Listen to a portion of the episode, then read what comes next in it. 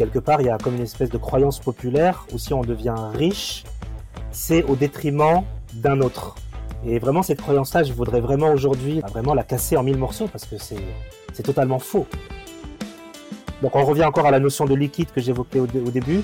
C'est le carburant que tu vas mettre dans ton véhicule qui va te permettre d'aller à la destination que toi tu as choisie en fait finalement. Le premier conseil que je donne souvent, avant même de commencer de parler de budgétisation, d'actifs, de passifs, c'est déjà de faire un état des lieux. C'est un travail assez personnel, assez intime, d'introspection sur ses croyances. Le titre du livre déjà, il brise déjà un premier tabou, il, fait tomber un premier totem, une croyance, où on croit que tous les millionnaires, ils sont euh, soit au soleil, dans la jet set ou je ne sais où. Non, les millionnaires, c'est euh, le type ou la dame qui habite euh, à un mètre de chez toi. Hello et bienvenue à toi dans le podcast La Bonne Fortune, l'émission qui te donne les clés pour prendre en main tes finances personnelles. Je suis Ismaël Bernus, un entrepreneur heureux et avec la bonne fortune, mes invités se livrent sans filtre pour te donner les connaissances et les outils qui te permettent dès aujourd'hui de passer à l'action pour que tu puisses investir selon tes envies, selon tes choix et tes objectifs. Alors vous êtes de plus en plus nombreux à partager cette émission je vous en remercie pleinement. Alors si toi aussi tu es nouveau par ici, je t'invite à t'abonner en un clic à ce podcast et à continuer de poser toutes les questions sur les différents réseaux. Mes invités et moi-même nous ferons un plaisir d'y répondre. Et sans plus attendre, je te laisse découvrir ce nouvel épisode. Let's go Aujourd'hui, sur le podcast, euh, l'émission de La Bonne Fortune, j'ai l'immense plaisir de, recevoir euh, Bassem Meshri.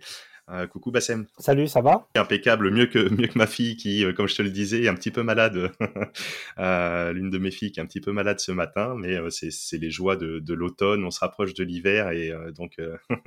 mais pour ma part, ça va vraiment en pleine forme. Je suis super heureux de te recevoir aujourd'hui. Merci. Car sur le, le podcast de la bonne fortune, j'ai eu le, le plaisir d'accueillir différents invités, tous extraordinaires, alors des entrepreneurs, des des fondateurs de, de, de, bonnes boîtes, etc., des, des, experts sur tel ou tel domaine d'investissement. Et, et, là, on va, on va faire une émission un petit peu différente, où j'aime bien sortir un petit peu des sentiers battus.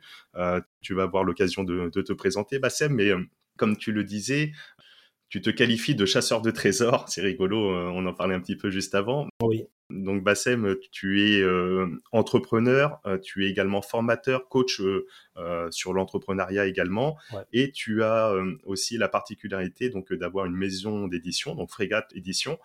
Tout à fait. Et tu es donc le traducteur du livre The Millionaire Next Door. on va en parler un petit peu. Donc les surprenants secrets des riches américains. le thème de cette émission, peut-être on pourrait le qualifier en deux questions peut-être comment devenir millionnaire, c'est peut-être pas forcément le, le bon angle, la bonne question, on aura l'occasion d'en parler, mais surtout, quel est le train de vie euh, d'un millionnaire, quel est l'état d'esprit d'un millionnaire, quelles sont les pratiques et les bonnes pratiques des millionnaires? Alors, millionnaire, tu auras l'occasion d'y revenir, on parle de, de gens d'une certaine richesse, etc. Mais, euh, mais voilà, c'est vraiment pour donner le tempo. Euh, en quelques mots, Bassem, avec cette, euh, après cette petite introduction, donc comme je le disais, tu te définis comme un, un chasseur de trésors, ça m'a fait oui. sourire, j'adore. Est-ce que tu peux te présenter euh, en quelques mots pour celles et ceux qui nous écoutent afin qu'ils puissent te, découvrir? Ouais, bien sûr. Alors, euh, bah, je te remercie pour ton invitation. C'est super cool de ta part. Alors moi, je suis euh, professeur en école de commerce, en entrepreneuriat, business plan. Euh, j'ai plusieurs écoles de commerce en région parisienne. Et à côté de ça, j'ai des activités dans l'édition. Et donc, j'ai créé une maison d'édition qui est spécialisée uniquement dans les finances personnelles parce que je trouve que les maisons d'édition euh, autres que mes confrères en fait ne, sont pas spécialisées dans ce domaine-là. Euh, il, se peut qu'ils puissent éditer euh, des livres de finances personnelles, mais à côté de ça, ils vont faire du développement personnel, ils vont parler des huiles essentielles, ils vont parler de problèmes de santé, des solutions de santé, des solutions de psychologie, psychothérapie, etc. Et moi, j'avais vraiment à cœur de vraiment créer une chaîne de production qui est vraiment totalement intégré et 100% finance personnelle. Ça permet de nous spécialiser, de nous démarquer et euh, d'imposer et d'apposer notre signature euh, dans le milieu, dans le monde de l'édition, dans ce domaine-là où euh, la France et le monde francophone, on pêche un peu, on est un petit peu en retard sur ces thématiques-là, et on essaie de rattraper notre retard euh, à travers l'édition de livres comme Millionnaire Next Door, justement. C'est vrai que les, finances personnelles, tu dis la France, on a peut-être un petit retard. Euh, c'est sur l'ensemble euh, de, la culture, de, l'éducation financière au, sens large. En tout cas, moi, c'est l'idée du podcast, comme d'autres qui, qui tiennent des blogs également, etc. C'est justement de faire évoluer un petit peu les, les consciences dans, dans son ensemble. Et on peut, on peut noter, c'est vrai qu'on passe tout un tas de temps dans notre vie euh, professionnelle, dans notre vie familiale, bien sûr, dans nos loisirs, etc. Et peut-être que, que les francophones, d'une certaine façon, passent un petit peu moins de temps à s'occuper un petit peu de leurs finances euh, que, que peut-être des Américains ou autres. Euh, je ne sais pas, hein, c'est une question que, que, je te pose. Et bah, d'ailleurs, je, te laisse y répondre. Et si, si oui, ça, ça vient d'où historiquement?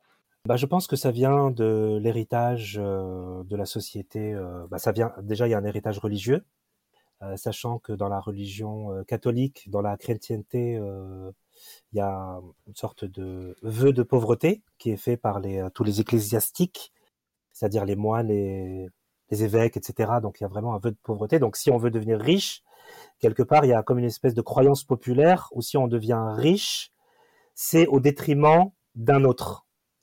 Et vraiment, cette croyance-là, je voudrais vraiment aujourd'hui la, bah, vraiment la casser en mille morceaux parce que c'est, c'est totalement faux. D'accord? Euh, Quand on devient riche, euh, c'est le message que je veux apporter, c'est qu'on apporte de la valeur à quelqu'un d'autre. C'est qu'on va l'aider à trouver une solution. Ça se fait pas au détriment d'une autre personne. Alors peut-être effectivement que d'un point de vue macroéconomique, il y a, effectivement dans le monde capitaliste, il y, a un, système de concurrence entre différentes entreprises où les marchés sont euh, plus ou moins préempté, mais euh, entre la relation entre le client, le consommateur et l'entreprise, c'est toujours une relation pour moi de valeur ajoutée. Parce que si tu n'as pas cette valeur ajoutée, tu restes pas, tu vas ailleurs et tu essaies de trouver ton bonheur ailleurs justement. Donc euh, je crois que il y a une question où euh, bon il y a, y a tout, ce, tout, ce, tout cet héritage judéo-chrétien un petit peu où c'est mal, l'argent c'est pas bien, c'est sale. D'ailleurs, on, voyait encore il n'y a pas longtemps les patrons comme des espèces d'escrocs, de voleurs, euh, etc. Bon, il y a Bernard Tapie qui nous a quittés il n'y a pas très très longtemps, donc il avait toujours cette image un petit peu de, bidouilleur, d'escroc, tout ça. Et c'est resté, et c'est resté dans le carcan populaire. Et ça perdure, ça, c'est comme un espèce de, croyance, de pensée qui se transmet comme ça à travers les générations. Et ça n'a pas lieu d'être. Euh, chaque entrepreneur, il va créer quelque chose pour le bien des autres, il va essayer d'apporter quelque chose aux autres, et au passage, c'est ce que j'enseigne à mes étudiants en école de commerce, il va, bah, vulgairement, euh, toucher sa commission, il va toucher euh, son, bénéfice, son pécule, c'est normal, puisqu'il a fait un effort. Donc tout travail mérite salaire, donc pour moi c'est tout à fait logique. Cette culture euh, est, est, bien présente et comme tu le dis, il y a certaines idées préconçues. Encore une fois, c'est également le, le but de cette émission, c'est justement de casser ces tabous, de casser ces idées préconçues, de casser ces croyances limitantes en quelque sorte. Bien sûr. Euh, ou, comme tu le dis, on entend beaucoup, oui, les riches sont des salauds, je vais reprendre un petit peu les propos. Bien sûr. Et euh, dans le thème de l'actualité, tu évoquais Bernard Tapie, mais il y a également, dans l'actualité récente, on, voit le scandale des Pandora Papers où on voit certains, certaines pratiques qui ne sont pas, on va dire, très très euh, éthique, euh, très très morale. Euh, et peut-être que ça renforce un petit peu toute cette idée, sachant que, encore une fois, et, ça va faire rebondir sur ma prochaine question, à mes yeux, quelqu'un qui a un mauvais fond, qu'il a de l'argent ou pas, restera, restera un connard, pour parler gentiment. mais avec de l'argent, il va peut-être démultiplier un petit peu ses bêtises, etc. Pour toi, c'est quoi l'argent? Ça représente quoi l'argent? Ça sert à quoi l'argent? L'argent, pour moi, si tu veux, c'est une force, c'est comme ça que je le vois. C'est une force euh, matérielle qu'on pourrait associer à comme de l'eau pour euh, pour matérialiser ça. D'ailleurs, dans le langage courant, on dit euh, bah tu me payes en liquide. Donc tu me payes en cash, tu me payes en espèces, tu me payes en liquide. Donc il y a vraiment cette notion de d'eau dans le sens pourquoi j'utilise l'image de l'eau, c'est pas du tout gratuit, c'est pas du tout hasardeux de ma part, c'est que l'argent euh, d'ailleurs, la théorie, euh, la théorie politique qu'on a entendue récemment, c'était comme par hasard euh, la théorie du ruissellement. Donc, qu'est-ce qui ruisselle? Bah, C'est de l'eau, à ma connaissance. Donc, c'est vraiment de l'eau dans le sens où l'argent va dans les poches de celui ou celle, de celui ou celle qui est capable de l'attirer. Donc il y, a ce truc attractif, d'attraction, et donc qui est capable donc de générer une force d'attraction qui va, il va pouvoir en capter un maximum. On parle souvent de fluide d'énergie, de fluide également. Mm. Totalement, totalement, totalement, de fluide, d'énergie, de feeling, d'échange. Donc tout ça, ça fait partie. Donc pour moi, c'est, pour moi, l'argent, c'est une force. Euh, quand t'as pas lu de livre de finances personnelles ou que t'as pas des parents qui sont issus de la bourgeoisie ou qui sont riches ou qui t'ont donné un héritage, euh, pour moi, pour moi, les finances personnelles devraient être enseignées à l'école, euh, peut-être dès la sixième, jusqu'en terminale, euh, dans une forme euh, plus ou moins pédagogique avec des tableaux financiers, des budgets, mais ça c'est mon opinion à moi. On devrait former euh, les classes populaires à ça pour qu'ils puissent ensuite gérer leur budget. Pour revenir à ta question, qu'est-ce que l'argent? C'est une force obscure dans le sens où si tu n'apprends pas ce que c'est, bah, c'est une force qui va te dépasser toute ta vie. Tu vas dire mais je comprends pas pourquoi lui il est en Ferrari, moi je suis dans le métro. pourquoi lui il peut se payer des vacances aux Maldives et puis moi je suis bloqué chez moi, je peux pas bouger. donc c'est quelque chose il y a quelque chose comme une sorte d'horizon indépassable que si tu maîtrises pas cette force-là, bah toute ta vie tu vas te sentir dépassé, tu vas te sentir déclassé et tu vas te sentir euh, peut-être pas aussi bien que tu pourrais l'être en fait finalement. Et l'argent, euh, en dernier ressort, ce n'est qu'un moyen, c'est jamais une fin en soi. C'est un moyen pour faire d'autres choses. Donc euh, moi je perçois pas personnellement l'argent comme étant une fin. Si tu veux, si par exemple demain j'ai 100 000 euros sur mon compte, je vais pas me dire ouais comment je vais claquer tout ça, c'est génial. Non, je vais dire qu'est-ce que je vais investir, où est-ce que je vais pouvoir les placer? Après, peut-être on parlera de ça tout à l'heure. Donc pour moi, c'est vraiment le carburant. Donc on revient encore à la notion de liquide que j'évoquais au, début. C'est le carburant que tu vas mettre dans ton véhicule qui va te permettre d'aller à la destination que toi, tu as choisie, en fait, finalement. On va revenir un petit peu sur euh, ton livre, euh, que j'ai eu le plaisir, parce que j'en ai déjà entendu parler, mais cent mille fois, The Millionaire Next Door. C'est un classique. C'est un classique. Il a été vendu à des millions d'exemplaires, mais la problématique qu'il y avait jusque, si je dis pas de bêtises, 2019, c'est qu'il était exclusivement en anglais. Et donc des personnes comme moi qui, oh, j'ai quelques petits bouquins en anglais, mais euh, je t'avoue, euh, sans aucune, euh, sans aucune honte que je suis vraiment une bille. mais mais j'aime parce que même la lecture en anglais, j'aime parce que ça me permet d'apprendre un petit peu aussi, etc., etc. Mais de temps en temps, c'est un petit peu compliqué, euh, la concentration, etc. Et, et, le fait de l'avoir disponible en français, je ne savais pas qu'il était, moi, traduit encore, tu vois, récemment. Et quand quand je l'ai su, qu'on a préparé cette émission. Donc, je me suis euh, naturellement empressé pour aller le commander euh, sur la Fnac. Euh, et, donc, du coup, je, comme je te le disais, donc j'ai pris plaisir à, y lire déjà une, bonne, bonne, bonne partie du livre. Et puis, la fin que j'ai pas pu lire, je l'ai feuilleté en diagonale aussi pour, pour vraiment être, être prêt et faire mes devoirs pour, dans le cadre de cette émission. et, et, du coup, dans ce livre, je vais te laisser expliquer. Qu'est-ce qu'on y retrouve C'est pas un livre, on va dire, comme les autres, j'ai envie de dire, où on, va dire, tiens, comment devenir millionnaire Ma question préalable de, tout à l'heure, c'est pas tout à fait ça. C'est un petit peu différent. C'est un autre angle. C'est plus une approche d'étude de la méthode. Qu'est-ce qu'on y retrouve dans ce livre The Millionaire Next Door? D'ailleurs, qu'on pourrait peut-être traduire Mon voisin millionnaire.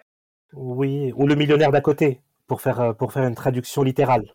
Euh, juste, juste une petite parenthèse sur le, titre avant de, répondre à ta question. Je t'en prie. Volontairement choisi ainsi pour, pour justement désacraliser ce statut de millionnaire, pour dire qu'en fait, tout autour de nous, autour de toi, euh, Ismaël, autour de, chez moi, nos voisins, potentiellement, il y a des millionnaires. Donc justement, la rien que le titre, euh, le titre du livre, déjà, il brise déjà un premier tabou, il, fait tomber un premier totem, une croyance, où on croit que tous les millionnaires, ils sont euh, soit au soleil, dans la jet set ou je ne sais où.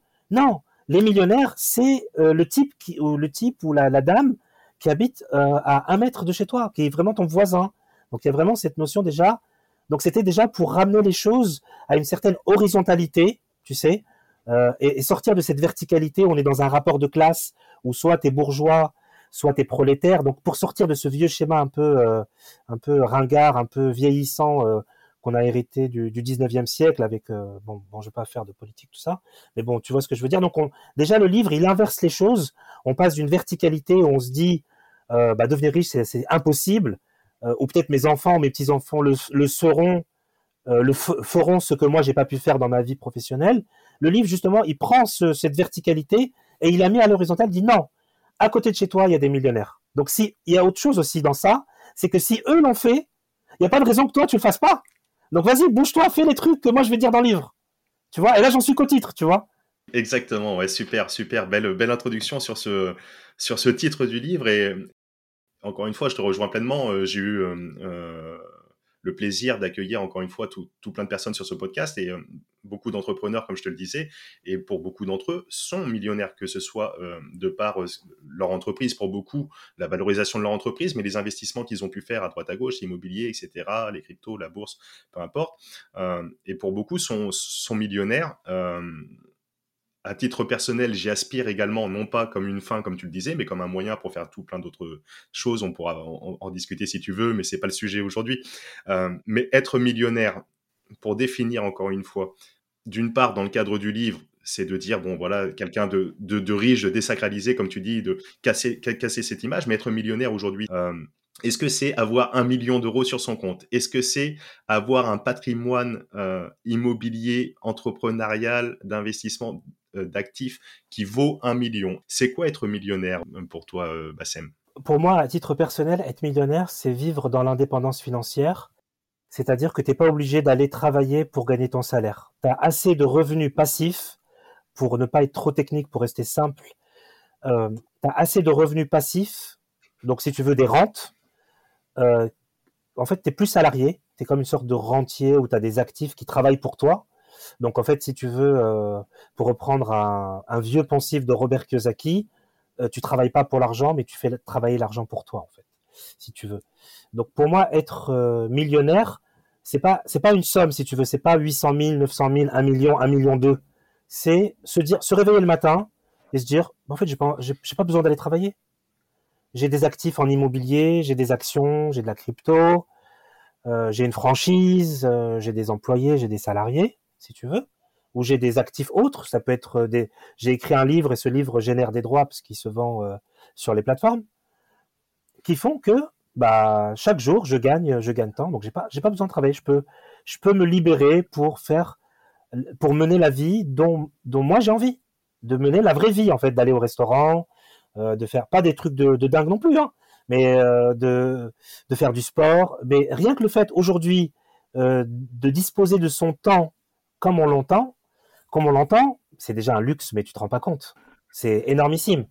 Et, euh, et, quand tu vois les gens qui sont obligés de travailler de 9 à 17, je les critique pas, c'est très bien, il faut que des gens le fassent.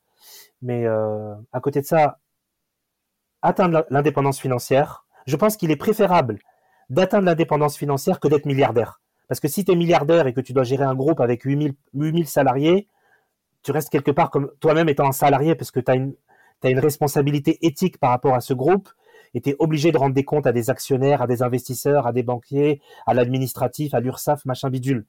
Moi, je préfère quelqu'un, il se contente une certaine somme, à, chacun d'apprécier cette somme-là, ok? Parce que là aussi, euh, il faut laisser la discrétion à chacun de, juger ce dont il a besoin. On peut pas, on peut pas dire aux autres, bah, il te faut tant où, il te faut pas tant, où il te faut le minimum, tout ça. Euh, à chacun d'apprécier selon le, mode de vie, le lifestyle qu'il souhaite mener. Pour certains, être euh, millionnaire, il faut absolument avoir le yacht euh, immense, euh, machin. Pour d'autres, c'est juste avoir l'indépendance, de voyager, d'avoir son temps, de vivre une vie. C'est déjà être riche quelque part. Exactement, je, partage et encore une fois à titre personnel où moi Bassem, je sais pas si, si tu le sais, mais j'ai démissionné il y a deux ans, j'étais sapeur-pompier pendant 15-16 ans.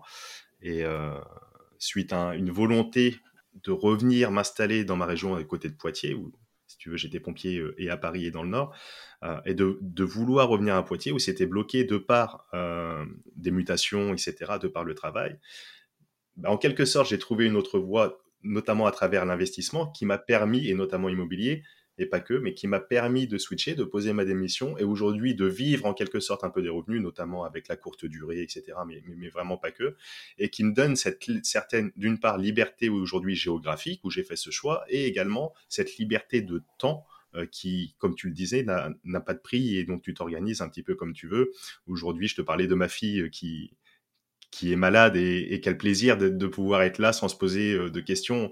Faut que je rende des comptes à mon employeur, prendre un enfant malade, etc., etc. Et du coup, euh, ça, c'est vrai que je te rejoins en ce sens où ça n'a pas de prix. Bon, maintenant, je dois encore à titre personnel, et puis après, on, va passer là-dessus, mais développer les revenus, heureusement que j'ai des besoins limités. Mais par contre, je passe mon temps à développer, euh, si tu veux, euh, les actifs, différents actifs, différentes sources de revenus, pour, en quelque sorte, atteindre un petit peu le, la liberté financière que tu viens de, décrire et d'être en quelque sorte euh, également à mon tour peut-être euh, un futur millionnaire euh, pour le coup. Qu'est-ce qu'on retrouve dans ce, livre? Quel chemin je dois prendre? Qu'est-ce que je dois faire, Bassem? Je te pose la question pour moi, mais bien entendu, c'est bien sûr pour tous les auditeurs, les auditrices qui nous écoutent. Alors, en fait, ce que je vais te dire, ce que je vais t'expliquer, je vais d'abord t'expliquer la méthodologie du livre, et après, j'expliquerai pour toi et pour nos auditeurs et les auditrices. première chose, donc en fait, les deux écrivains, les deux auteurs de Millionnaire Next Door, sont deux universitaires. Et donc, qui dit universitaire dit euh, il faut que la méthodologie elle soit vraiment carrée. On ne peut pas partir sur des, euh, sur des hypothèses ou sur des thèses farfelues ou pas démontrables. Donc, qu'est-ce qu'ils ont fait? Première chose qu'ils ont fait, c'est qu'ils ont euh, travaillé avec une troisième personne qui est issue de Harvard. Donc, on est au milieu des années 90, on est en 1996. Ok pour être tout à fait précis avec toi. ils ont euh, donc on est on est avant l'avènement d'Internet. Enfin, Internet existe déjà, mais pas comme aujourd'hui. Et en fait, ils ont créé un outil comme une sorte d'algorithme qui permet de géolocaliser euh, les millionnaires. D'accord? Donc, euh, ils ont, en fait, ce qu'ils ont fait, c'est qu'ils ont fait un programme informatique où ils ont matché les données fiscales, mm-hmm. Les données géographiques, les données patrimoniales, et en fait, ils ont reconstitué, si tu veux, sur la carte des États-Unis, en se posant une question, mais, mais basique, tu sais, c'est où vivent les riches? Les riches, alors pour eux, les riches, c'est une personne qui possède minimum un million de dollars, parce qu'il faut, à un moment donné, il faut quand même mettre une barrière quelque part, sinon on parle de, on n'est pas précis. Donc eux, c'est un million de dollars de, de, patrimoine, que ce soit immobilier ou d'actifs nets. Donc un million de dollars, t'es riche d'actifs nets, après impôts, après taxation, après charge, tout ce que tu veux, tu as un million, tu es riche. Dans le livre. Hein. Donc c'est un modèle théorique. Et là, leur grande surprise, donc c'est la première, la première révélation du livre que je te fais là, c'est qu'ils se sont rendus compte que les riches, entre guillemets, les riches tels que nous on les a définis, c'est-à-dire à un million net, ne vivent pas dans les quartiers riches. Ils ne vivent pas à Beverly Hills, ils sont pas dans les beaux quartiers de New York, ils vivent au milieu de la classe moyenne. D'où le titre, donc je reviens encore au titre, Millionnaire Next Door, ça veut dire que les riches ne vivent pas avec les riches, contrairement à ce qu'on pourrait penser, mais ils vivent au milieu, incognito, au milieu de la classe moyenne, alors qu'ils possèdent un patrimoine qui est, on va dire, conséquent. Pourquoi? Donc la question après à les avoir localisés, géolocalisés, c'est pourquoi? Parce que quand tu vis dans un quartier de la classe moyenne, tu n'as pas besoin d'avoir un lifestyle euh, de dingue. Tu n'as pas besoin de rouler euh, T'as pas besoin de rouler avec une grosse berline, t'as pas besoin d'avoir trois voitures garées devant ton garage, t'as pas besoin d'avoir une maison immense avec 40 euh, chambres euh, et 12 salles de bain.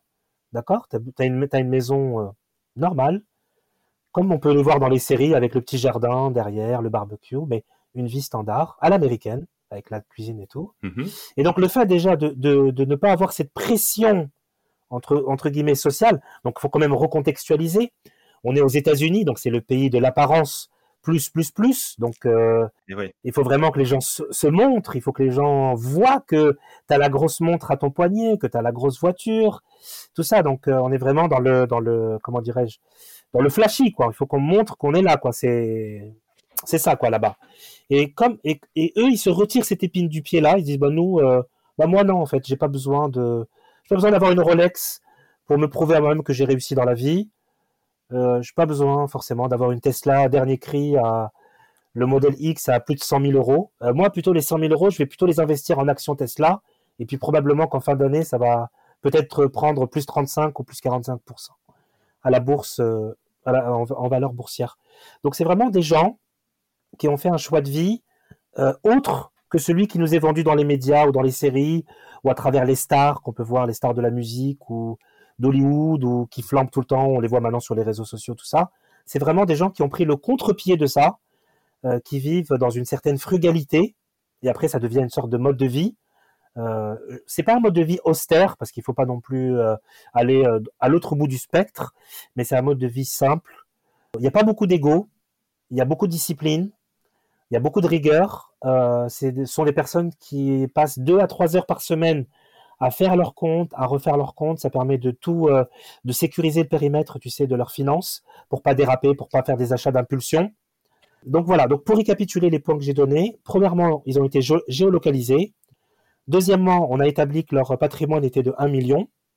Et troisièmement, ce qu'ont fait les auteurs, c'est qu'ils ont, euh, une fois qu'ils les ont identifiés, ils ont envoyé à 15 000 euh, millionnaires un questionnaire de 250 questions. Et à partir des réponses qu'ils ont reçues, ils, ont, avaient une trame pour pouvoir identifier par des méthodes de sondage, donc de pourcentage, euh, leur habitude d'achat, la carrière qu'ils faisaient, euh, les valeurs qu'ils transmettaient à leurs enfants, puisque tu me parlais de tes filles, donc transmettre un héritage. Mais quand moi je parle de transmettre un héritage, même si là on est dans le monde des finances personnelles, ce n'est pas que financier ce sont des principes, ce sont des valeurs. Bien sûr. Ce sont des astuces, ce sont comme des sortes de secrets. Si tu veux, tu transmets pas que de l'argent. Heureusement d'ailleurs. Ce serait triste de donner juste un chèque à ton enfant et elle retiendra que ça de toi. J'espère qu'elle retiendra d'autres choses et qu'elle pourra se nourrir de ton parcours.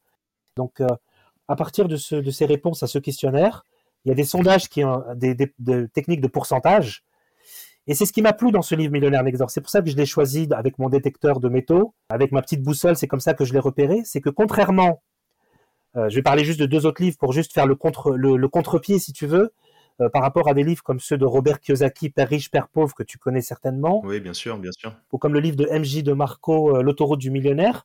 C'est pas le témoignage d'une personne qui va te donner son expérience à elle sur l'argent. Pas du tout c'est comme s'il y avait 15 000 millionnaires qui s'étaient réunis dans une salle et qui te disent Ismaël, moi, je fais comme ça. Donc vas-y, emprunte ce chemin-là parce que nous, on l'a déjà pavé pour toi. Ce chemin-là, il est déjà pavé et on est, on est, on est des milliers à l'avoir déjà accompli avant toi. Donc ce chemin-là, il existe et vas-y, emprunte-le. Nous, on est déjà arrivé à notre destination, si tu veux ça fait une belle différence entre, comme tu dis, une personne, Kiyosaki ou euh, MJ de Marco, qui, euh, lui, de son expérience, qui eux-mêmes sont millionnaires, peut-être même milliardaires, je ne sais pas, mais qui te disent, moi j'ai fait comme ça, mais sauf que là, c'est de cette étude, c'est 15 000 personnes qui te disent, j'ai fait comme ça. Et donc, forcément, tu as une normalité, euh, peut-être c'est la masse, et donc c'est peut-être plus, tu parlais d'accessibilité en quelque sorte, de montrer la voie, et ça c'est intéressant.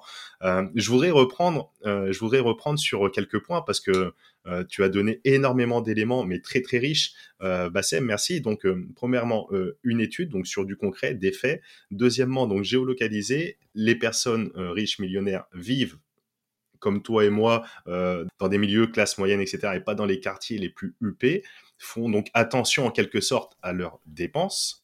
Euh, ne crament pas leur budget, etc., d'être dans le bling-bling.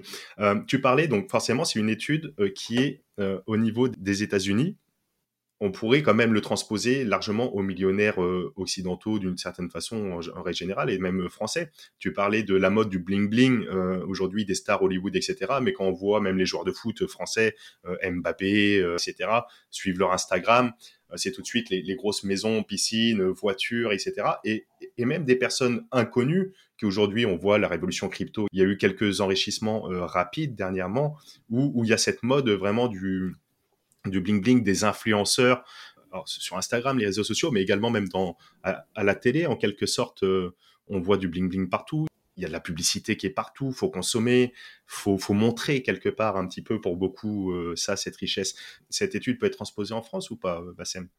Je dirais que les, les sociétés occidentales, euh, que ce soit aux États-Unis ou en Europe, sont à part quelques particularités culturelles, sont presque identiques en fait, si tu veux. Donc il n'y a pas de souci, c'est totalement transposable.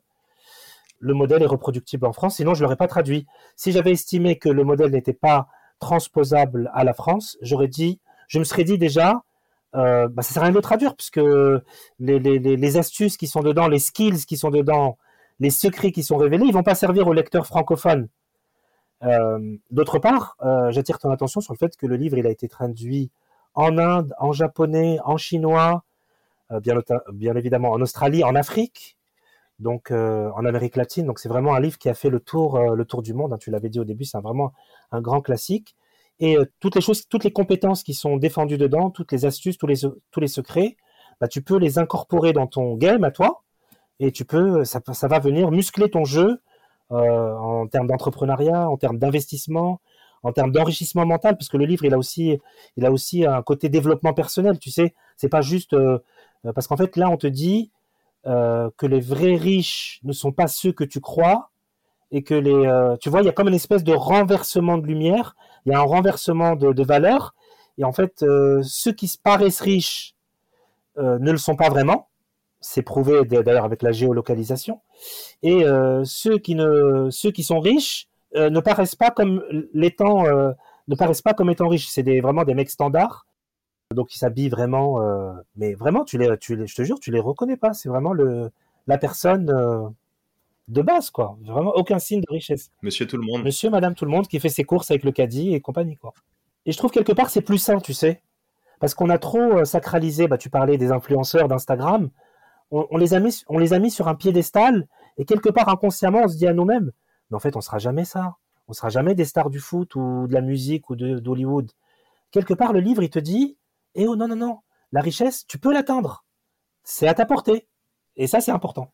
En étant euh, méthodique, tu le disais tout à l'heure, euh, quelque chose qui m'a frappé dans, dans, ce livre et qui, qui me conforte euh, personnellement dans mes choix, mais euh, sur, sur, les personnes qui écoutent l'émission, qui font le retour à chaque fois, etc., ce sont en tout cas les riches, des personnes aussi qui prennent du temps pour gérer leurs finances personnelles, ah oui. qui prennent du temps pour, entre guillemets, se former, qui gèrent un petit peu eux-mêmes aussi. Non pas qu'ils fassent pas confiance aux experts, etc., mais ils ne, ils ne délèguent pas 100% de l'affaire. Absolument qui passent du temps à, à, planifier, à, investir. Euh, donc ils investissent forcément de l'argent, mais ils, investissent du temps dans cette formation pour ben, comprendre un petit peu les placements, euh, utiliser les différents leviers, etc. On pourrait parler en France, hein, on a le levier du crédit bancaire, notamment pour l'immobilier. Euh, on a accès et, et, de plus en plus facilement aujourd'hui la bourse, le private equity, les crypto-monnaies.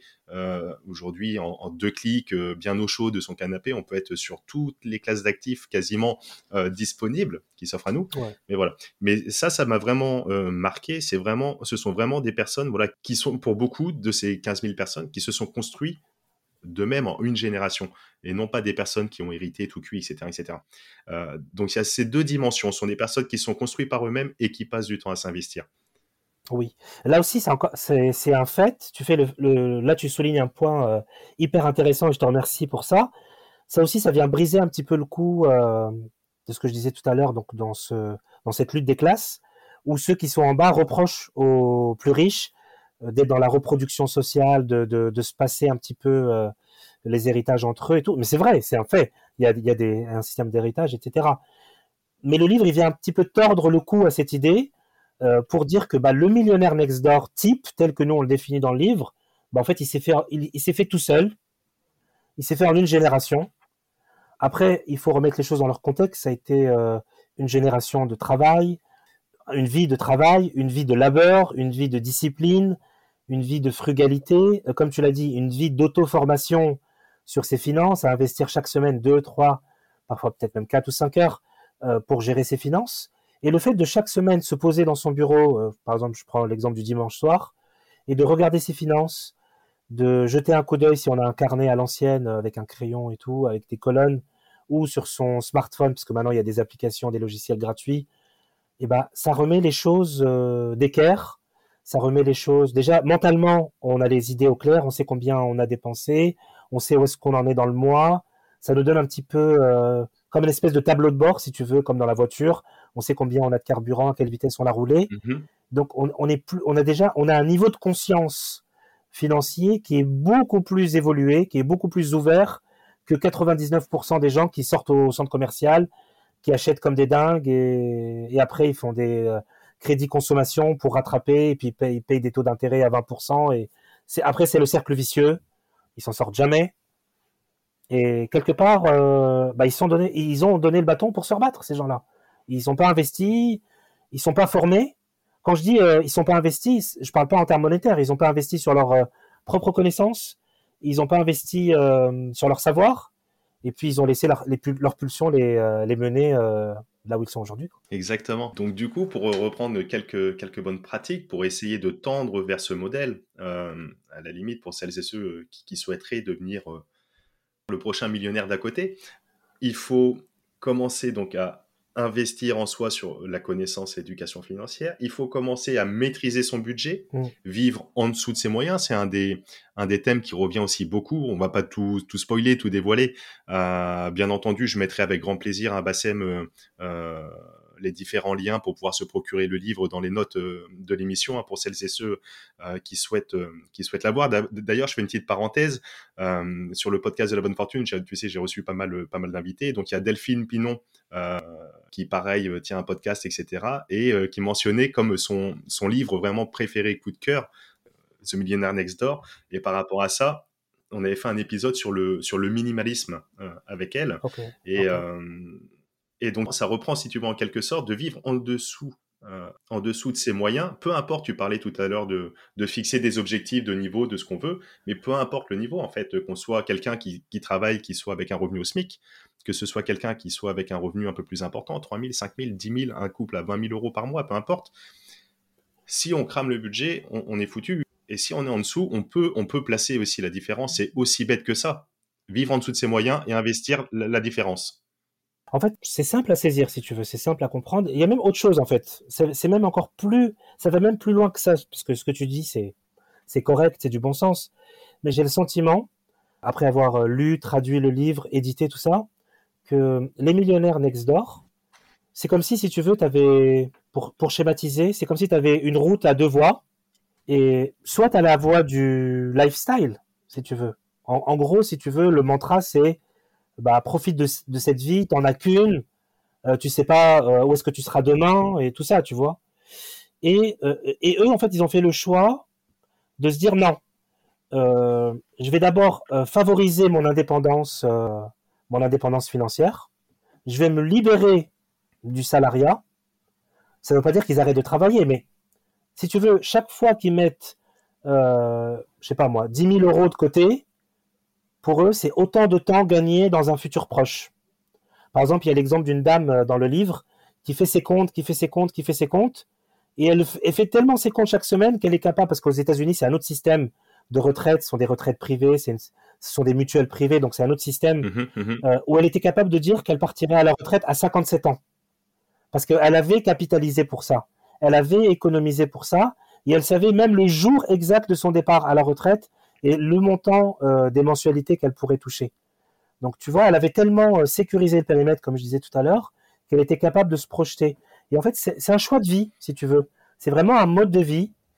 Alors, tu as le choix de vie lifestyle en mode, en, en mode influenceur où effectivement tu kiffes, tu profites, mais qu'est-ce que te réserve le futur? Avec un gros point d'interrogation Et tu as des gens qui se disent bon, peut-être que je vais pas tout jeter, peut-être que je vais pas tout cramer, je vais pas tout dépenser tout de suite, peut-être que je vais être un peu plus smart, je vais être un peu plus dans la retenue, je vais préparer peut-être mon futur et celui de mes enfants. Donc c'est plus des gens qui ont fait un choix de vie où ils ont euh, préféré, ils ont préempté leur indépendance plutôt que euh, un mode de vie festif où effectivement tu profites, mais à quel prix? Il y a également dedans euh, une notion que je trouve primordiale, euh, tu l'as évoqué un petit peu tout à l'heure, euh, celle de la transmission pour les enfants et donc l'éducation. Il ne s'agit pas simplement de transmettre un héritage financier, quand bien même ça puisse intéresser pour mettre à l'abri, etc. Ça peut, ça peut se comprendre, hein, financer les études, de, de démarrer dans, dans la vie du, du bon pied, mais parfois ça peut être contre-productif si c'est exclusivement financier, mais sans euh, l'apport derrière des connaissances éducatives, de, de, de donner une certaine culture euh, financière, etc., etc. Et je trouve cette notion, mais, euh, mais puissante et primordiale. Oui, bien sûr. Alors, ce que fait, ce que fait le livre, parce que c'est un livre assez didactique, assez pédagogique, c'est qu'il oppose toujours deux exemples. Donc, tu as l'exemple du parent, des parents, du couple de parents, qui va aider ses enfants, euh, qui va donner, euh, je sais pas moi, mais symboliquement, tu sais, 200 ou 300 euros par mois pour aider l'étudiant à faire ses courses, à avoir un, un pass dans les transports, à payer son forfait mobile. Et à côté de ça, le livre, il met en parallèle les parents qui qui pas financièrement, mais qui ont appris à leurs enfants à être indépendants financièrement, ce qui n'est pas du tout la même chose. C'est-à-dire qu'ils leur ont appris dès le plus jeune âge la valeur de l'argent, comment en gagner et comment. Et en fait, ils ont le livre démontre que les parents qui ont appris à leur enfant à être indépendants financièrement, bah, ça les rend plus riches parce qu'ils ne sont pas tenus de, verser tous les mois une somme mensuelle qui va venir se, bah, bah, dégreffer de leur budget, forcément, parce que tu, tu, tu, libères une somme en cash, donc ça vient se retirer de ton budget à toi. Et bah, forcément, bah, cet effort de transmission, cet héritage de connaissances et de savoir, cet apprentissage de l'indépendance, mais ça te rend plus riche en fait. Ça te rend plus riche à tous les niveaux. Ça te rend plus riche au niveau moral, au niveau parental, au niveau pédagogique. Et ton enfant, il est déjà plus responsabilisé à un âge jeune. Et ça, ça n'a pas de prix. Aucune somme d'argent pourra remplacer ça. C'est impossible. Il vaut mieux, alors je sais pas, je vais peut-être dire une, grosse bêtise, mais je crois que c'est Confucius qui, dont on tire cette expression. Il vaut mieux apprendre euh, à quelqu'un à pêcher plutôt que de lui donner euh, le poisson, quoi. Je, ne sais plus comment c'est dit exactement, mais. Oui, oui, c'est l'idée. Il y a autre chose aussi pour compléter le dernier propos par rapport à l'héritage et tout ça, c'est qu'ils apprennent à leur enfant à être indépendants financièrement et ils leur apprennent aussi à aimer cette frugalité parce que c'est cette frugalité-là qui va leur permettre euh, de pas tomber dans le vice des marques, dans le vice euh, de la Rolex, de la, du gros bolide, et forcément de l'assurance qui va avec, du carburant qui va avec, euh, de la garde-robe à n'en plus finir. Donc en fait, il, il, les vaccine, il les vaccine contre ce virus du, paraître.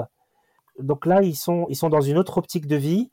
Et, et comme par hasard, j'ai envie de dire, ça donne des êtres plus équilibrés, euh, plus posés, euh, qui réalisent plus de choses dans leur vie professionnelle. Ils n'ont pas besoin d'avoir ce côté de consommation, euh, ce côté consumériste. Donc forcément, tu as affaire à des gens qui sont plus intéressants, plus intéressants, plus vivaces, plus cultivés, et ça donne des meilleures relations humaines, forcément. Super, ben j'en profite pour remercier du coup et mon père et ma mère pour l'éducation qu'ils m'ont transmise dans la jeunesse avec des valeurs. Mais c'est vrai, en plus on, en rigole, bah, mais c'est vrai avec des valeurs simples et non pas dans le dans l'apparence, etc. Même si également je n'ai manqué de rien, j'avais mon petit mon petit billet pour aller au cinéma, pour aller faire le petit loisir, etc., etc. Mais toujours avec des, des valeurs simples. Génial. De tout ça si toi, tu avais peut-être, alors à travers le livre ou autre, mais un conseil à donner à travers déjà tous ceux qu'on a pu déjà évoquer hein, et qui se retrouvent dans, ce magnifique livre, un conseil à donner à une personne qui souhaiterait devenir libre financièrement ou devenir millionnaire, devenir riche Ouais, c'est simple. En fait, le, premier conseil que je donne souvent, avant même de commencer de parler de budgétisation, d'actifs, de passifs, c'est déjà de faire un état des lieux. Donc c'est un travail assez personnel, assez intime, d'introspection sur ses croyances. Parce que les croyances, on en a reçu beaucoup euh, à l'âge de l'enfance ou de l'adolescence. En général, j'ai bien dit, en général, dans la grande majorité des cas, nos parents ne sont pas millionnaires. Eux-mêmes, à l'époque, à leur époque, je crois qu'on on vient à peu près de la même génération, il n'y avait pas autant de livres et de contenus sur les finances personnelles qu'aujourd'hui, donc ils n'étaient pas formés euh, sur cette question-là. Et il est probable, donc la première chose que je dirais à une personne qui viendrait dans la rue pour me poser la question qu'est-ce que je dois faire en premier, ce serait de faire un, nettoyage, un toilettage euh, de ces croyances limitantes. Ça, c'est, je dirais, c'est la, c'est la base. Parce que si on a des mauvaises croyances, on a forcément des mauvais réflexes, on a un mauvais mindset. Donc même parfois, on va te proposer une affaire en or, mais comme toi, es, tu es sur le, le, réflexe de la peur, tu dis ouais, j'ai peur, je peux pas investir 5000 et tout, je, je les garde dans ma poche. Euh, euh, je vais pouvoir me payer ce voyage-là, comme ça je pourrais bien frimer sur les réseaux sociaux et tout, pour montrer aux autres que j'ai une vie sociale et tout. Euh, donc déjà, c'est de faire une mise à jour euh, de tes croyances. Est-ce qu'elles sont en accord avec ta, avec tes attentes? Parce que s'il y a, un déphasage entre tes attentes et tes croyances, bah tu vas souffrir. ça, c'est le premier conseil que je donnerais. Le deuxième, ce serait de trouver un emploi parce qu'on est obligé de travailler quand même. enfin, on peut travailler sans être salarié, on s'est compris. C'est trouver un emploi euh, qui soit ta vocation. Par exemple, moi, je, je parlais de moi une seconde. Avec grand plaisir. J'enseigne, j'adore ça. J'adore partager, comme je le fais avec toi, tu vois. J'adore ça, partager euh, ce que j'ai pu, euh, les trésors que j'ai pu avoir croisés sur mon chemin. Donc, il faut vraiment avoir un métier dans lequel tu puisses t'épanouir, tu vois. Ça peut être être enseignant, comme moi je le suis par exemple, être éditeur. J'adore les livres. Euh, là derrière moi, tu vois probablement, j'ai plusieurs bibliothèques comme ça de livres. J'adore lire. Donc j'essaie à chaque fois de mêler ma passion avec mon métier. Et, par exemple, quand je croise des étudiants en école de commerce, ils me disent mais mais avec vous c'est pas pareil. On sent que quand vous parlez, il y a autre chose qui vous anime. Vous parlez pas comme un prof nous parlerait, parce que je leur fais des recommandations de livres, je leur montre des, vidéos sur YouTube un peu motivantes, euh, je leur montre des campagnes de promo un peu originales. Tu vois, j'essaie de les sortir du carcan pédagogique euh, académique habituel, tu vois. Et ça, ils le ressentent, ils le vivent comme une expérience euh, à part. Mmh mmh Donc, si le deuxième conseil que je donnerais à nos auditeurs et auditrices, c'est de trouver euh, un job, une mission. Ça peut être en freelance, ça peut être en auto-entrepreneur, ça peut être en entrepreneur. À vous de, à vous de définir euh, votre euh, votre motivation et là où vous voulez aller, mais qui soit en accord avec votre vocation. Donc, ça demande vraiment de se connaître beaucoup intimement pour pouvoir se, se réaliser. Et une fois que vous serez dans votre vocation, je vous garantis, vous allez plus voir les heures de travail, vous allez voir que le, plaisir de, partager, de donner aux autres et d'avoir des retours positifs. Et ça, c'est ça le bonheur pour moi. Professionnel, c'est ça, vraiment. Super. Et du coup, euh, j'ai le plaisir euh, d'avoir ta définition du bonheur. Oui. Après celle de, la richesse, etc. Mais c'est très intéressant ce que tu dis. Donc, d'une part, euh, se remettre en question, casser ses croyances et d'être, en quelque sorte, toujours dans la recherche, dans le questionnement, euh, et d'être aligné avec ses valeurs, de faire un job, euh, une activité, un travail où on est aligné, bien sûr. Est-ce que toi, tu parles de, remettre en cause, de casser ses croyances? Mm. est, euh, est-ce que tu peux nous citer une ou deux croyances, peut-être toi à titre personnel, que tu avais, mm-hmm. qui étaient bien ancrées, ou tu as peut-être switché, renversé, etc. est-ce que tu as un titre perso, des choses qui t'ont fait évoluer sur certains points de vue? Ouais, bah, il y a beaucoup, beaucoup de croyances limitantes il y a beaucoup de croyances euh, limitantes à briser. Je dirais, bon, pour changer, pour varier un petit peu, euh, je dirais déjà la croyance euh, dans la confiance en soi. C'est-à-dire que je pars du principe, et c'est ce que j'essaie d'enseigner à mes étudiants, que la croyance n'est pas quelque chose d'inné, n'est pas quelque chose d'acquis, mais quelque chose qui se construit. Donc ça se construit dans la relation que tu peux avoir avec tes parents, avec tes camarades de classe quand tu es, quand es à la maternelle, quand tu es en primaire, et ton rapport avec les autres. Donc à partir du moment où c'est un processus de création ou de co-création, si tu veux, et que c'est pas quelque chose qui est inné, c'est pas dans ton ADN, tu vois, il n'y a pas le chromosome de la confiance en soi. C'est quelque chose que tu peux perdre parce que tu as eu des échecs, euh, tu t'es planté, ça arrive à tout le monde, c'est pas grave. Mais c'est quelque chose, si tu peux le perdre, c'est que tu peux le gagner aussi. Et si tu peux le gagner, tu peux l'augmenter aussi. Tu peux faire un truc plus, plus, plus exponentiel. Ça peut monter, tu vois. Et donc, euh, donc voilà. Tu peux, tu peux avoir quelqu'un qui avait pas spécialement confiance en lui, ce qui n'était pas mon cas parce que moi j'ai toujours eu plus ou moins confiance en moi. Mais dès que j'ai pris conscience que je pouvais améliorer cette confiance en moi, que ça allait rejaillir sur les bonnes relations que je pouvais avoir, avec les autres, eh ben j'ai mis le, le, le j'ai mis vraiment le truc, c'est comme dans le four, le thermostat 8, et j'ai mis plus, plus, plus, tu vois avec l'option gris, avec tout ça. Tu vois? Et en fait, il y a autre chose aussi que je veux dire, euh, c'est que la confiance sans éthique, c'est-à-dire si tu as confiance en toi, mais c'est juste pour écraser les autres, ça marche pas non plus. C'est que moi, je, me suis mis en mode grill, comme tu dis, mais c'est, mais c'est pour donner aux autres. C'est pour partager aux autres mon expérience. Et, c'est, et quand je fais quelque chose, j'essaie toujours de le faire euh, en essayant de donner le meilleur de moi-même. Je peux pas concevoir que quelqu'un puisse arriver sur un poste de travail, quel qu'il soit, tu vois, commercial euh, ou euh, dans la production, dans la logistique, tu prends n'importe quel boulot, même administratif, et qu'il donne pas le meilleur de soi-même. Ça, je peux pas l'entendre. S'il donne pas le meilleur de lui-même, ça veut dire que c'est pas sa vocation, ça veut dire qu'il doit changer. Il est dans un bullshit job, tu perds ton temps, bon, tu gagnes certains salaires euh, plus ou moins décents, mais ton job, il est pas là, il doit, être ailleurs, et c'est à toi de trouver. C'est ta mission sur Terre. Si je dirais, tu as une mission à trouver, si tu dois trouver ta vocation. C'est le plus important, je trouve.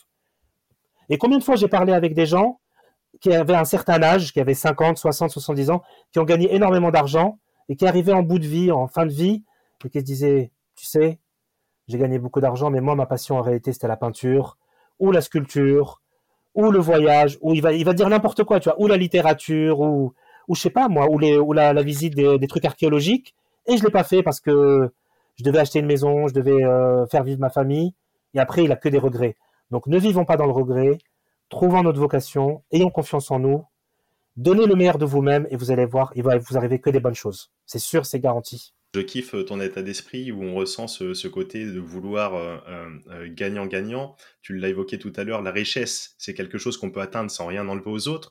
Là, tu le redis euh, d'un point de vue monter en, en compétence, enfin monter en gamme sur le niveau de confiance qu'on peut avoir, sur le niveau d'estime mais encore une fois, pour pouvoir euh, partager et transmettre. Et, et, et c'est pas au détriment de l'autre. Jamais. Et ce côté un petit peu euh, gagnant-gagnant, euh, je trouve ça fantastique. Et, et, on peut le retrouver même dans les affaires, dans le business, l'immobilier, etc. Faire une transaction, un commercial, un vendeur peut toujours euh, faire, faire, faire des choses gagnant-gagnant. On n'a pas besoin euh, que ce soit au détriment de l'autre. Et je, je, partage à 10 000% cette, cette belle énergie qui nous envoie euh, Bassem, en tout cas.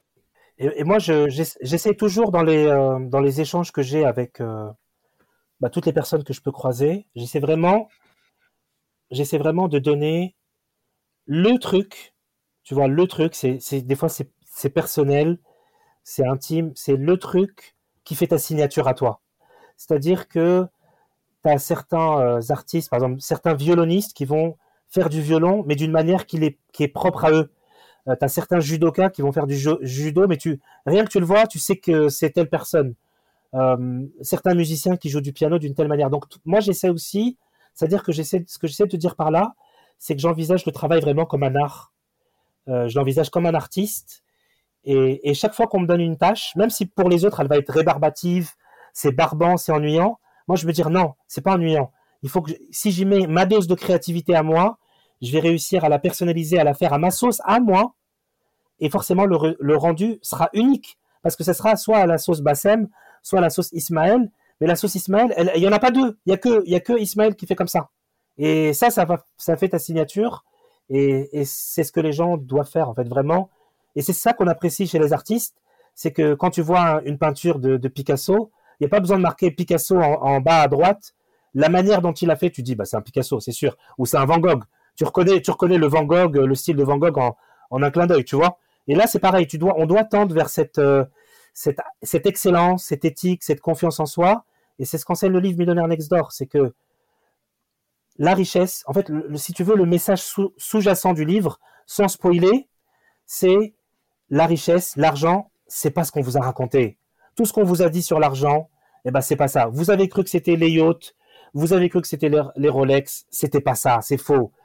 Euh, c'est comme si le livre faisait une sorte de mise à jour du logiciel euh, des personnes qui vont le lire. Et, et voilà, donc le livre, c'est une ouverture euh, vers un, renouveau, je l'espère, et vers des gens qui auront euh, l'information la plus fraîche et la plus novatrice qui va leur permettre d'avancer. Toré, pour revenir sur ce livre, justement, on a évoqué euh, rapidement le, côté de la, transmission pour les enfants. Euh, à ce titre, euh, j'ai fait euh, deux, superbes émissions avec euh, maître Juliette Olivo et maître Cyril Colmagro sur la transmission, l'héritage, la donation, la succession. D'une part, pourquoi il est important de prendre ces sujets-là en main et, et, assez tôt et comment on peut l'organiser. Mais en dehors de ce côté financier, donc l'éducation, est-ce que toi, tu aurais un conseil, une approche à donner pour des personnes les auditeurs, les auditrices qui nous écoutent, qui ont peut-être des enfants, euh, un an, enfin un an peut-être pas, mais deux ans, trois ans, quatre ans, cinq ans, dix ans, douze ans, quinze ans, comment on introduit toutes ces notions d'éducation financière? Comment tu vois la chose? Bah, c'est une question un peu personnelle, tu sais, c'est un peu parce que chacun a un rapport à ses enfants qui lui est propre et qui fait partie de son histoire parce que euh, inconsciemment on reproduit un peu les schémas qu'on a subis nous-mêmes enfants par rapport à nos parents. Et puis s'il y a des choses qui nous ont plu avec nos parents, on essaie de les refaire vivre à nos enfants parce que on veut qu'ils connaissent ce bonheur, tu vois. Et euh, s'il y a des choses qui nous ont plutôt déplu, bah, on va leur éviter ça parce que ce sont nos enfants et on les aime. Bon, euh, concernant l'argent, je dirais c'est à chacun de voir midi à sa porte. Il y a des gens qui vont en parler, c'est un peu comme la sexualité si tu veux. Il y a des parents qui vont en parler assez tôt parce qu'ils estiment que c'est important que l'enfant soit conscient euh, de cette question-là pour ne pas tomber euh, bah, dans des traquenards ou euh, pour ne pas pour ne pas leur reprocher de ne pas leur en avoir parlé avant mm -hmm. ou pour que ou pour que ce soit pas une personne qui leur fasse à, à, à leur place. Mm -hmm. Donc je, je, dirais que sur ces questions-là, c'est une question intime. Euh, de toute façon, je, je, vais te dire un truc. C'est très simple. L'autre jour, je lisais la biographie de Guy de Rothschild, qui est donc l'un des, des, descendants de la famille Rothschild, qui a grandi euh, dans les années, dans le, au XXe siècle en fait, si tu veux. Là, il est décédé. Maintenant, ce sont ses enfants. Les, les enfants, euh, ses enfants à lui sont actuellement à la tête de la banque Rothschild euh, à l'heure où je te parle. Donc c'est leur père en fait, si tu veux. Et en fait, à, à cette époque-là, quand il était enfant, bah, son père déjà, il était bah, inutile, inutile de dire, il était super riche, il était milliardaire. il vivait dans un, château qui existe encore aujourd'hui, qui est le château de Ozoir-la-Ferrière, qui est maintenant devenu un, hôtel, euh, une école de restauration et de haute gastronomie. Et en fait, quand lui vivait dans ce château, euh, c'est un château, euh, tu verras sur Internet, il est immense. Il y a une décoration qui est assez spécifique. Il avait, je sais pas moi, 20 servantes et 10 majordomes. Mhm. Et après, quand il a écrit sa biographie, ça m'a fait sourire, ça m'a fait rire. Il disait, bah moi, je, jouais dans le château et dans ma tête, donc je cite, je cite la personne, hein, et dans ma tête, je pensais que chaque enfant sur Terre était comme moi. Euh, pourquoi je te raconte cette histoire-là? C'est pour te dire que quand on est enfant, euh, on n'est pas encore confronté au monde. On est encore dans sa petite bulle. On voit pas les différences, tu vois. Et, que tu sois dans une bulle dorée, dans une cage dorée, ou dans une bulle un peu plus, euh, un peu plus, je dirais, un peu plus modeste, tu t'en rends pas compte. C'est le même, c'est le même bonheur. c'est la même, c'est la même chose, si tu veux. Donc, donc, je pense qu'il faut en parler à partir du moment où l'enfant euh, il prend conscience du monde dans lequel il vit, il commence à s'ouvrir, où il est capable de se comparer aux autres. Mhm. Euh, tant qu'il est dans sa petite bulle euh, Disney, dans, son innocence, il faut le préserver. Je pense que moi, je pars du principe où il faut garder cette innocence le plus longtemps possible.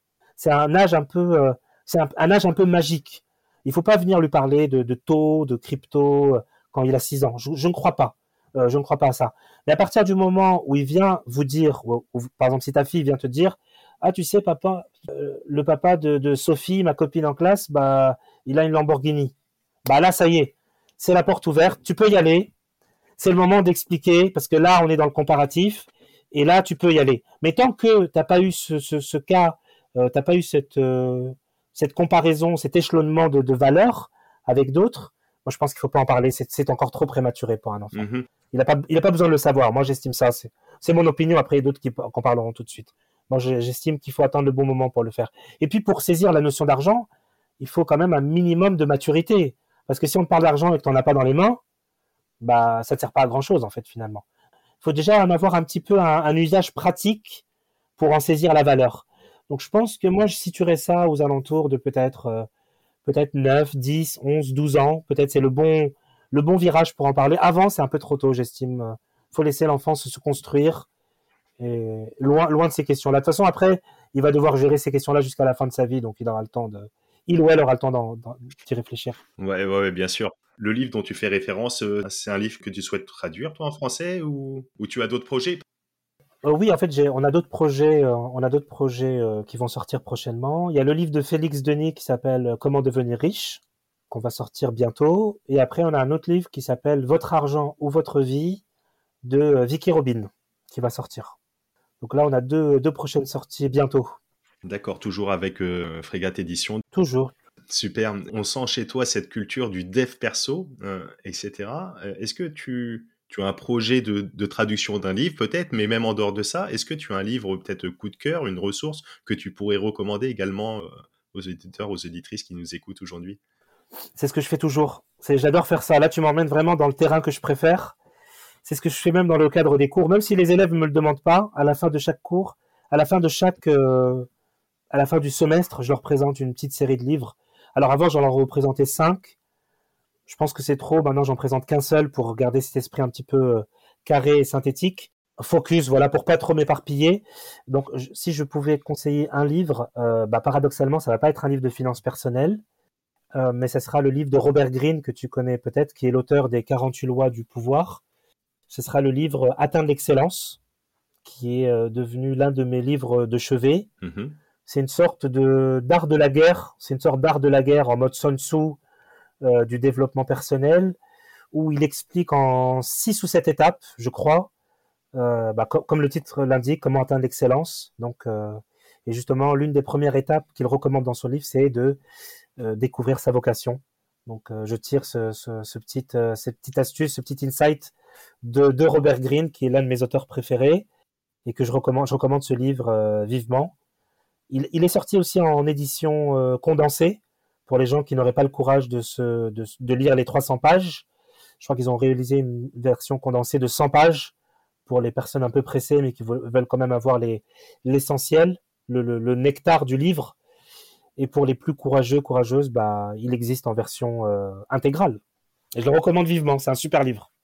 Cool. Euh, dans quelle classe d'actifs tu, tu investis aujourd'hui où tu aimes. Est-ce que tu investis hein, d'une façon générale ton argent? J'imagine que oui. Et dans quelle classe d'actifs tu, tu, vas? Est-ce que tu as une classe d'actifs que tu apprécies particulièrement? Personnellement, j'apprécie l'immobilier. J'apprécie l'immobilier. Donc pour moi, c'est une valeur, c'est une valeur refuge, si tu veux. en plus, en ce moment, les taux, les taux sont bas. Donc faut, faut en profiter. Les taux sont bas, les opportunités de marché sont là. Euh, on est en France, c'est l'un des plus beaux pays du monde. Même si je sais que beaucoup de Français sont dans le, French bashing. Euh, pourquoi je dis ça? Euh, on, a la, on a la côte d'Azur, il y a la côte atlantique qui est magnifique pour les gens qui sont côté Nantes, côté Bordeaux. Euh, Strasbourg, c'est très beau. Euh. Il y a la côte d'Opale aussi qui est magnifique pour les nordistes, il faut pas l'oublier. J'ai fait 10 ans dans le nord, c'est vraiment magnifique. On parle tout le temps de la côte d'Azur, mais la côte d'Opale avec le, site des deux câbles Blanc-Nez, Griné, etc., c'est magnifique aussi. Mais vas-y, je t'en prie. Ce que j'essaie de dire par là, le message sous-jacent que j'essaie de transmettre, c'est que tu n'as pas besoin de gagner 10 000 euros par mois pour commencer à investir en immobilier. Si tu n'arrives pas à acheter en, en région parisienne, ce que je peux comprendre, parce que ce sont des formules mathématiques, bah, va à Grenoble, va, va à Saint-Étienne, va à Strasbourg, va à Metz, va à Amiens, enfin, tu vois, va à Poitiers, vas-y, va à Poitiers. Il y a certainement des studios qui sont libres, il y a des appartements, des F2, des F3, des pavillons. Donc, c'est-à-dire que, euh, en fonction de la taille de ta bourse, en fonction de ton capital, de tes capitaux, de, ta force euh, d'investissement, bah, le pays, notre pays, il est assez grand, relativement grand, c'est le plus grand pays d'Europe. Euh, donc ça, c'est un fait, d'accord, en termes de superficie, en termes de kilomètres carrés. C'est un pays qui est magnifique. Tu peux trouver euh, tous les paysages. Tu veux de la montagne, tu as de la montagne. Tu veux de la mer, tu as de la mer. De la campagne, il y en a plein. Tu veux, de la, tu veux du truc plus urbain parce que tu veux louer à des étudiants ou des, des, jeunes actifs, tu as de l'urbain. Bah, tu as tout en fait finalement. Tu as tout. Tu veux quelque chose près des buildings, euh, machin, il y a des buildings. Donc, tu vois, donc moi, mon, investissement préféré, à titre personnel, c'est la pierre. C'est une valeur euh, refuge. Et maintenant, depuis euh, la Première Guerre mondiale, si tu analyses la valeur patrimoniale de l'immobilier en France, bah, c'est une courbe qui fait que, euh, tu vois, tu vois sur Internet, elle fait que monter, tu vois.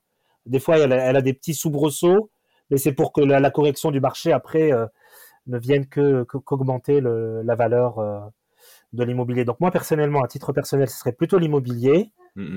Et euh, ensuite, mon deuxième placement préféré, c'est en entreprise. Parce que quand tu investis dans une entreprise et que l'entreprise fonctionne et qu'elle génère euh, de la rentabilité, qu'elle devienne, comme moi je le dis dans mon futur livre que je suis en train d'écrire, quand tu es sur une entreprise qui devient une cash machine, et je te souhaite, Ismaël, un jour d'avoir une entreprise qui devienne une véritable cash machine, et ben là, ce que tu as mis, les, les, les 10 000, les 20 000, les 100 000 euros que tu as investis, bah, tout de suite, grâce à cette cash machine, ils prennent plus 20, plus 30, plus 40. Et là, c'est incroyable, ça devient presque magique. C'est presque de l'argent magique et, la valeur de ton entreprise, elle, boum, elle grossit. Donc, j'apprécie beaucoup. Et j'aime aussi euh, mettre mon argent au service de quelque chose qui est tangible euh, pour créer de la valeur, pour créer des emplois. Euh, par exemple, là, dans le cadre de Millionnaire Next Door, bah, tu pourras le voir à la fin du livre. Le livre, il est imprimé en France. Donc, je fais travailler l'économie française. Donc, on est engagé sur nos territoires. Je l'ai pas fait imprimer en Italie ou en Pologne pour le ramener, euh, pour le ramener. En plus, le bilan carbone, là, il y a des questions d'écologie. Donc, il est, il est, il est imprimé en France, il est conçu en France. Donc, tu vois, il y a, il y a tout cet aspect aussi de la souveraineté, euh, euh, de la souveraineté nationale, parce que on défend aussi ça. Et pour moi, ça fait partie d'un packaging. Donc, l'aspect écologique, patriotique, économique, c'est des, sont des wagons que tu peux pas retirer les uns des autres. Et euh, donc voilà, donc j'aime mettre mon argent. Par exemple, je vais acheter un appartement, et ben je vais le louer à une infirmière parce que euh, elle a besoin de travailler près de l'hôpital. Euh, j'ai de l'argent, je l'investis dans l'entreprise et je vais embaucher des gens. au début, peut-être j'ai pas beaucoup d'argent, je vais embaucher des freelances. Je vais faire travailler des gens de mon coin, des graphistes, des traducteurs, des imprimeurs, donc des webmasters. Tu vois, je fais travailler toute une économie, tu vois, parallèle à l'édition. Je deviens fournisseur de la Fnac, d'Amazon. Donc tu vois, tu rentres dans un système économique. Donc j'aime aussi que l'argent soit utile. Yes, l'immobilier, l'entrepreneuriat. L'entrepreneuriat, l'immobilier. Et puis euh, pour finir avec un troisième, ce serait les actions. Les actions. Là aussi, j'investis sur des coups de cœur, sur des entreprises dans lesquelles je crois. C'est pas pour faire euh, plus 50 en une nuit. C'est en général des, investissements long terme. Et, tu sais quoi, des fois, même j'investis dans, dans des entreprises juste pour être invité en tant qu'actionnaire. Parce que moi, tu sais, je suis tout le temps dans un truc de formation, euh, d'auto-formation. Donc des fois, j'achète juste quelques actions symboliques, tu vois, genre 5 euh, ou 6 ou 10. Comme ça, je suis invité au... Tu sais, une fois par an, ils font leur... Euh, leur L'Assemblée générale. Hmm. Merci beaucoup, cherche, cherchez le mot, l'Assemblée générale. Et après, je reçois le petit dossier. Et moi, après, en tant que professeur d'entrepreneuriat, j'analyse, tu vois. J'analyse les données et ça me fait ma, ma formation. Tu vois, j'ai pas acheté un livre, donc non seulement je suis investisseur entre guillemets, même si je suis un petit porteur, mais moi ça me permet de me former, de comprendre les stratégies, les tenants, les aboutissants, tout ça. Super intéressant de toujours euh, se remettre en cause, faire sa propre expérience et d'être dans euh, l'apprentissage sans cesse. Euh, à l'inverse, est-ce que tu as peut-être une classe d'actifs sur laquelle tu n'irais jamais? C'est dur à dire. Moi personnellement, peut-être que je n'irais pas dans le, dans, les, dans le système des franchises euh, peut-être que je n'irai pas dans le système de franchise parce que selon moi, selon mon expérience, c'est une sorte de salariat déguisé où tu es tenu par un contrat, où tu es obligé d'acheter euh, auprès de leur centrale d'achat. Euh, en fait, tu deviens un pion, tu deviens un pion sur l'échiquier d'un autre entrepreneur. Donc pour moi, c'est comme une sorte de fake. Tu es un fake entrepreneur. Tu crois que tu es entrepreneur, mais tu l'es pas. tu as juste acheté une marque. Il te manque un peu une certaine liberté là-dessus. Ouais. Bah oui, c'est pas toi qui définis la stratégie. En fait, tu définis pas la stratégie, pas les prix, pas la com. Tu juste, as juste ouvert un point de vente. Euh, je dirais l'un des pires, l'un des pires cas, l'un des pires cas là-dessus, c'est par exemple la franchise Subway, mmh. qui est l'un des, l'une des pires franchises. Euh, je dis ça, bah, après je veux pas avoir un procès avec eux non plus. Mais euh, pourquoi? Parce que tu es obligé d'acheter auprès de leur centrale d'achat eux. Donc par exemple, tu peux voir une, par exemple la bouteille de Coca eh ben, tu l'achètes au prix Subway. Même si par exemple dans ton, dans ton carrefour du coin, il est à 1,17€, eh ben, si Subway veulent te vendre à 1,13€, euh, 1€, euh, 1,50€, eh ben, tu l'achètes à 1,50€, tu n'as pas le choix. Tu vois? Donc euh, tu, deviens, tu deviens la vache à lait d'un autre entrepreneur. Euh, je vois les côtés négatifs de ce système-là. Et quelque part, on te vend une, fausse liberté où tu deviens juste euh, un pion sur le, la carte d'un autre entrepreneur qui lui euh, développe, euh, lui développe vraiment son business et puis toi tu, l'aides à développer en fait. Tu évoquais l'investissement dans, les entreprises, le private equity un petit peu. Tu, souhaites avec ta maison d'édition peut-être un jour faire une levée de fonds, te développer, aller plus vite. il serait possible d'investir chez toi? Ouais, totalement. C'est possible d'investir chez moi.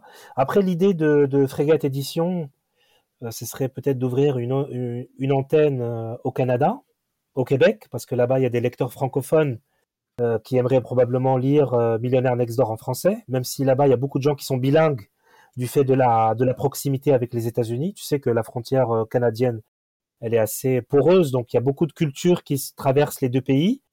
Mais je pense que ouais, le, le, le next step pour moi, ce serait d'ouvrir une antenne au Canada, euh, pourquoi pas une antenne euh, en Afrique, parce que là aussi il y a beaucoup de, de, lecteurs. Par exemple, Millionnaire Next Door, euh, c'est exporté au Maroc, c'est exporté en Tunisie, c'est exporté au Sénégal.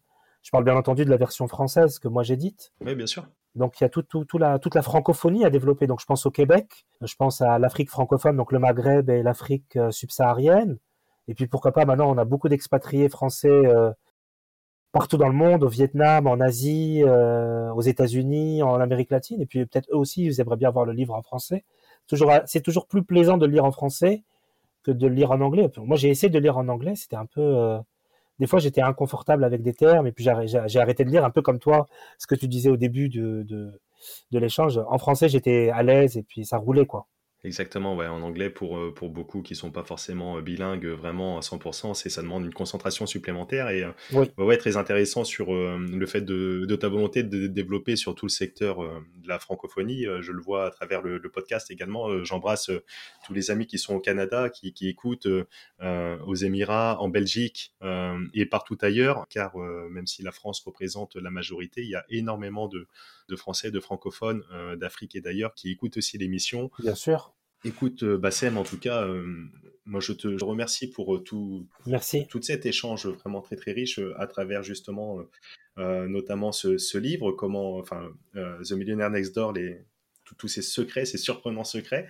Je remercie pour également ta transparence sur, sur toi-même, tes investissements, etc. C'est toujours sympa de, d'avoir un petit peu côté un petit peu plus personnel. Tu as, tu as une citation, tu sais, je demande à, à, chaque invité qui vient sur, sur le podcast s'il a un mantra, une citation qui se répète régulièrement. Oui. Est-ce que tu peux nous la dévoiler et pourquoi? Ce qui ne tue pas te rend plus fort. bah c'est justement, j'ai choisi cette, ce mantra-là, cette citation-là. Donc, c'est une citation de Nietzsche du philosophe Nietzsche. Après, elle a été, euh, elle a été reprise, euh, galvaudée. Euh, maintenant, elle apparaît même dans les magasins féminins comme Marie Claire et, compagnie, dans les dossiers de développement personnel. Mais à la base, c'est une phrase de, du philosophe Nietzsche.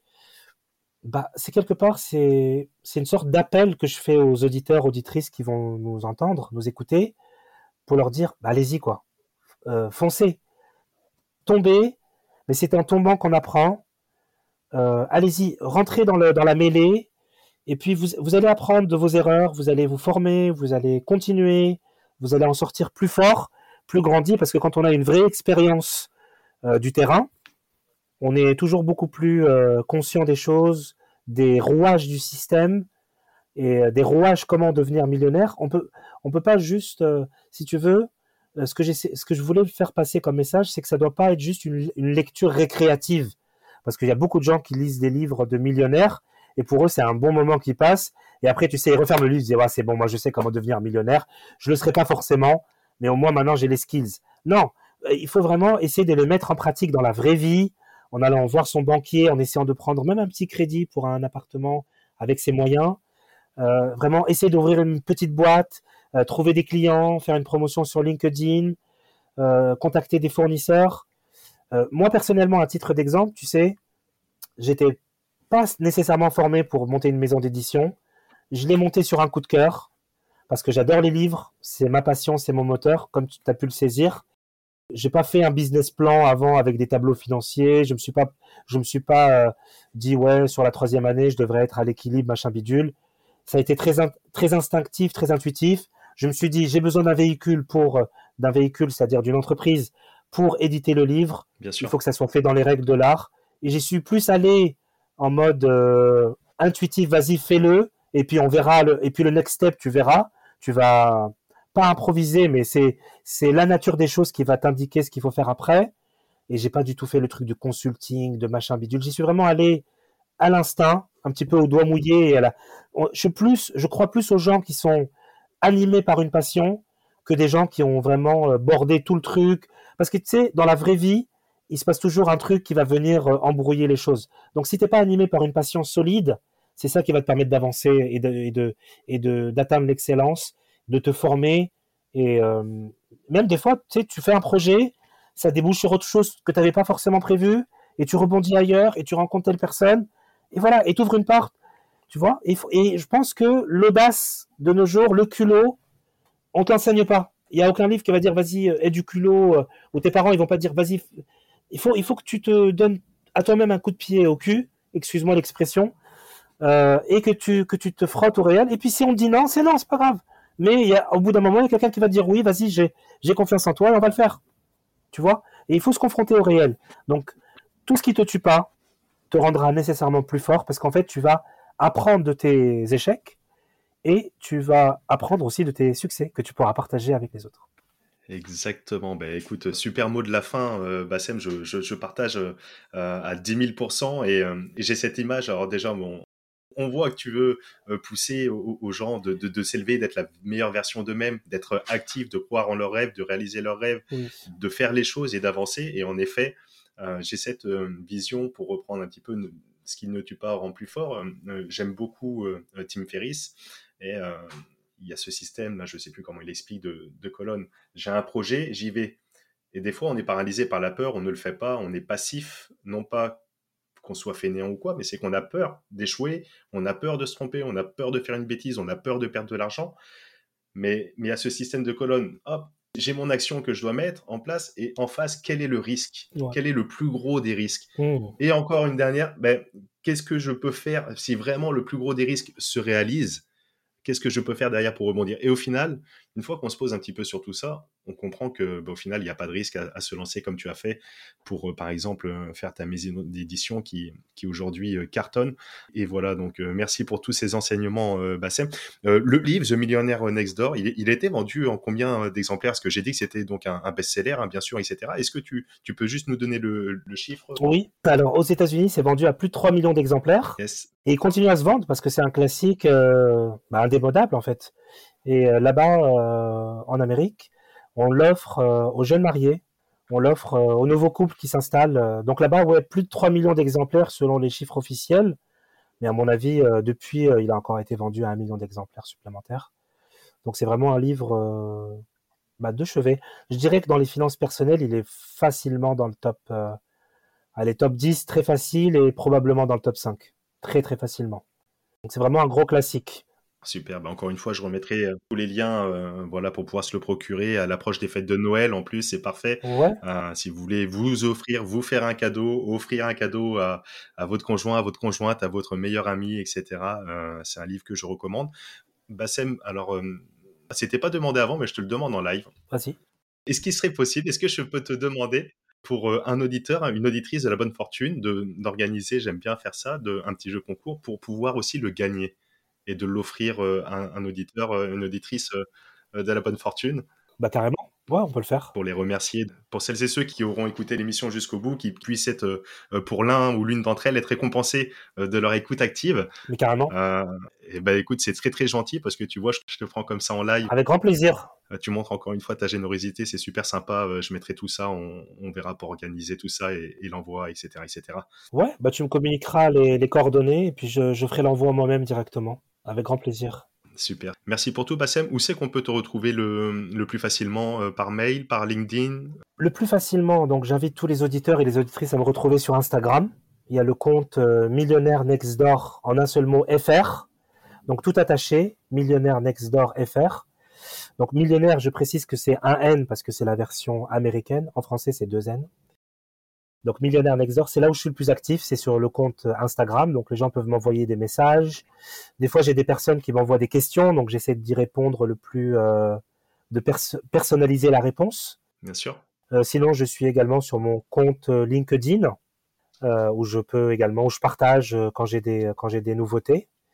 Donc ouais, principalement sur Facebook aussi, il y a le compte pareil Millionnaire Nextdoor FR. Donc, euh, donc voilà, sinon il y a mon adresse email qui euh, apparaît dans le début du livre pour les personnes qui veulent également me contacter s'ils ont des questions ou euh, s'ils souhaitent faire un échange.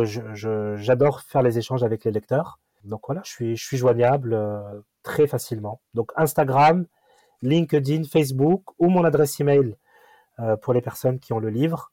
Donc voilà, le livre est dispo et commandable à la FNAC euh, sur deux sites, Cultura et dans toutes les librairies. On peut aller dans n'importe quelle librairie, juste vous donner le code ISBN, il procède à la commande et puis moi je fais un envoi euh, hyper rapide et personnalisé, l'envoi est soigné et euh, voilà. Il y a même un petit mot que tu dû recevoir qui va avec.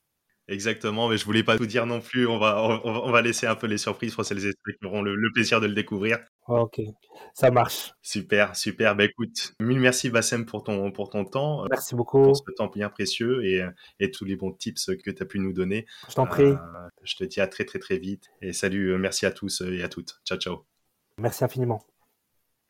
Et nous voilà arrivés à la fin de cette émission et je te remercie pleinement pour ton écoute attentive. Alors si tu as écouté jusqu'ici, c'est que tu fais partie de la Dream Team de la bonne fortune.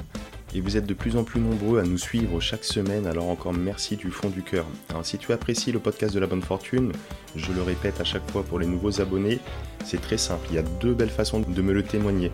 La première, c'est de prendre quelques secondes pour laisser un avis 5 étoiles sur la plateforme de ton choix et notamment Apple Podcast, car tu le sais, c'est ce qui aide pour le référencement de l'émission. Et la deuxième façon, c'est de le partager à tes proches, à tes amis autour de toi. Euh, je suis sûr que tu connais deux ou trois personnes qui seront intéressées par ce contenu. Et comme on le sait, la distance entre les rêves et la réalité s'appelle l'action. Moi, je te retrouve très très vite pour un nouvel épisode de La Bonne Fortune. Ciao